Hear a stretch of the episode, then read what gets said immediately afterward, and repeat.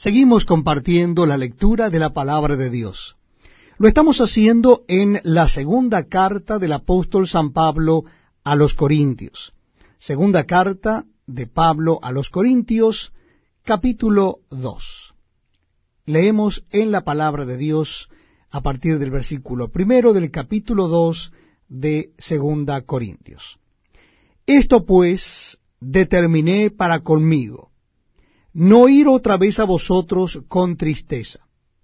Porque si yo os contristo, ¿quién será luego el que me alegre, sino aquel a quien yo contristé?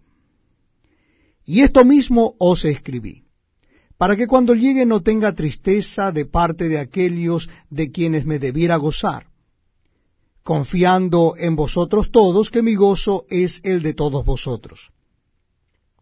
Porque por la mucha tribulación y angustia del corazón os escribí con muchas lágrimas, no para que fueseis contristados, sino para que supieseis cuán grande es el amor que os tengo.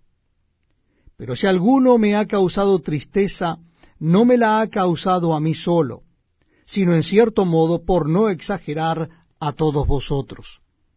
Le basta a tal persona esta reprensión hecha por muchos.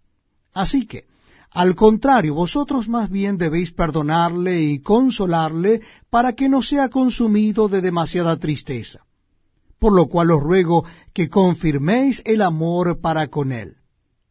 Porque también para este fin os escribí, para tener la prueba de si vosotros sois obedientes en todo.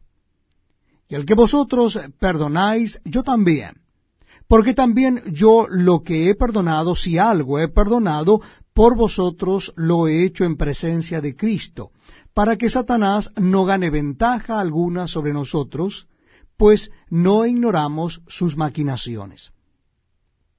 Cuando llegué a Troas para predicar el Evangelio de Cristo, aunque se me abrió puerta en el Señor, no tuve reposo en mi espíritu, por no haber hallado a mi hermano Tito Así, despidiéndome de Helios, partí para Macedonia. Mas a Dios gracias, el cual nos lleva siempre en triunfo en Cristo Jesús, y por medio de nosotros manifiesta en todo lugar el olor de su conocimiento. Porque para Dios somos grato olor de Cristo en los que se salvan y en los que se pierden, a esto ciertamente olor de muerte para muerte, y a aquellos olor de vida para vida. Y para estas cosas, ¿quién es suficiente?